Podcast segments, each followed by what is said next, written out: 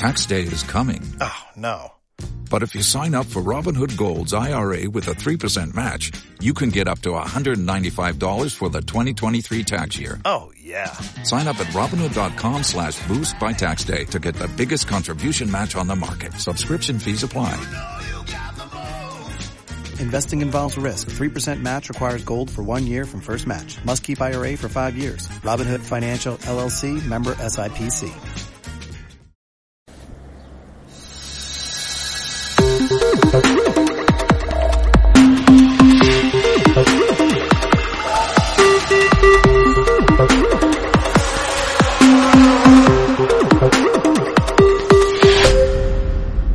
Buenas a todos y a todas, bienvenidos a Ocio 2.0, vuestro podcast de recomendaciones de cines, series, videojuegos, tecnología, cómics o cualquier otra cosa que caiga en mis manos ociosas.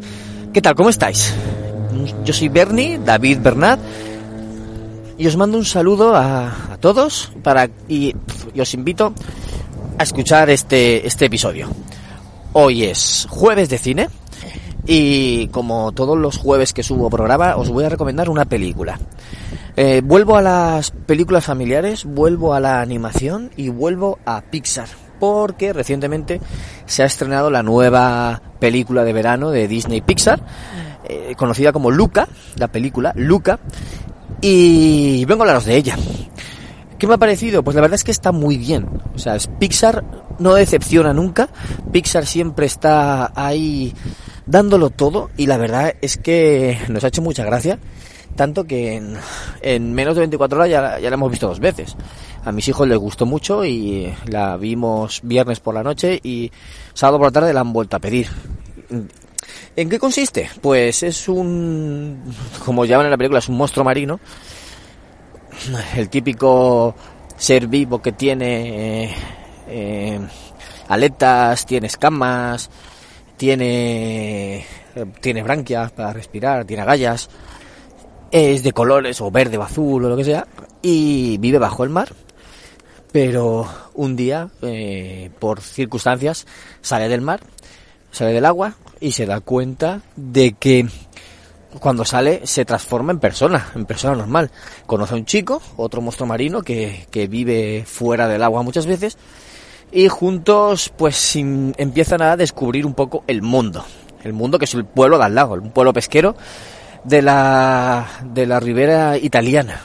Es un pueblo italiano 100%, eh, con sus marineros, sus pescadores, con la gente de pueblo, muy, muy, muy clásicos todos con muchos clichés, con muchos, muchas expresiones en, en italiano.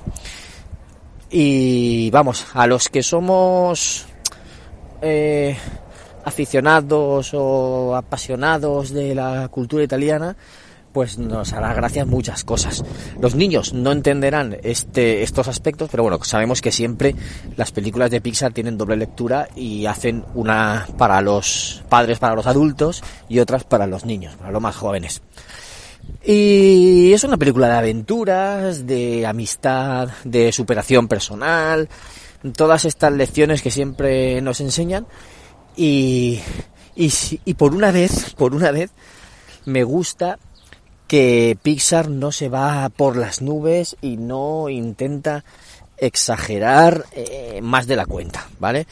Porque en películas como Up sabemos que empieza muy muy real, muy o sea, muy realista, eh, muy verosímil con el anciano que casi no puede andar, que sube y baja las escaleras con la silla eléctrica, pero por el final de la película se pelea, trepa en un globo aerostático eh, y hace de todo. Y de jolines, pues al principio estabas que no podías bajar escaleras, como que ahora al final de la película, en, en unos pocos días, ya estás ahí súper recuperado y súper rejuvenecido. Eh, y hay peleas así fantásticas y que, a veces pues dices estás exagerando un poquito en esta no en esta son niños haciendo cosas de niños y y descubriendo el mundo desde los ojos de un niño y la verdad es que eh, está muy divertida, está muy divertida, es bonita, eh, no es como otras películas de Pixar entrañables, súper emotivas, que buscan la lágrima, ni nada de eso. No, no, esta es eh, una película de verano, total, total, total, total.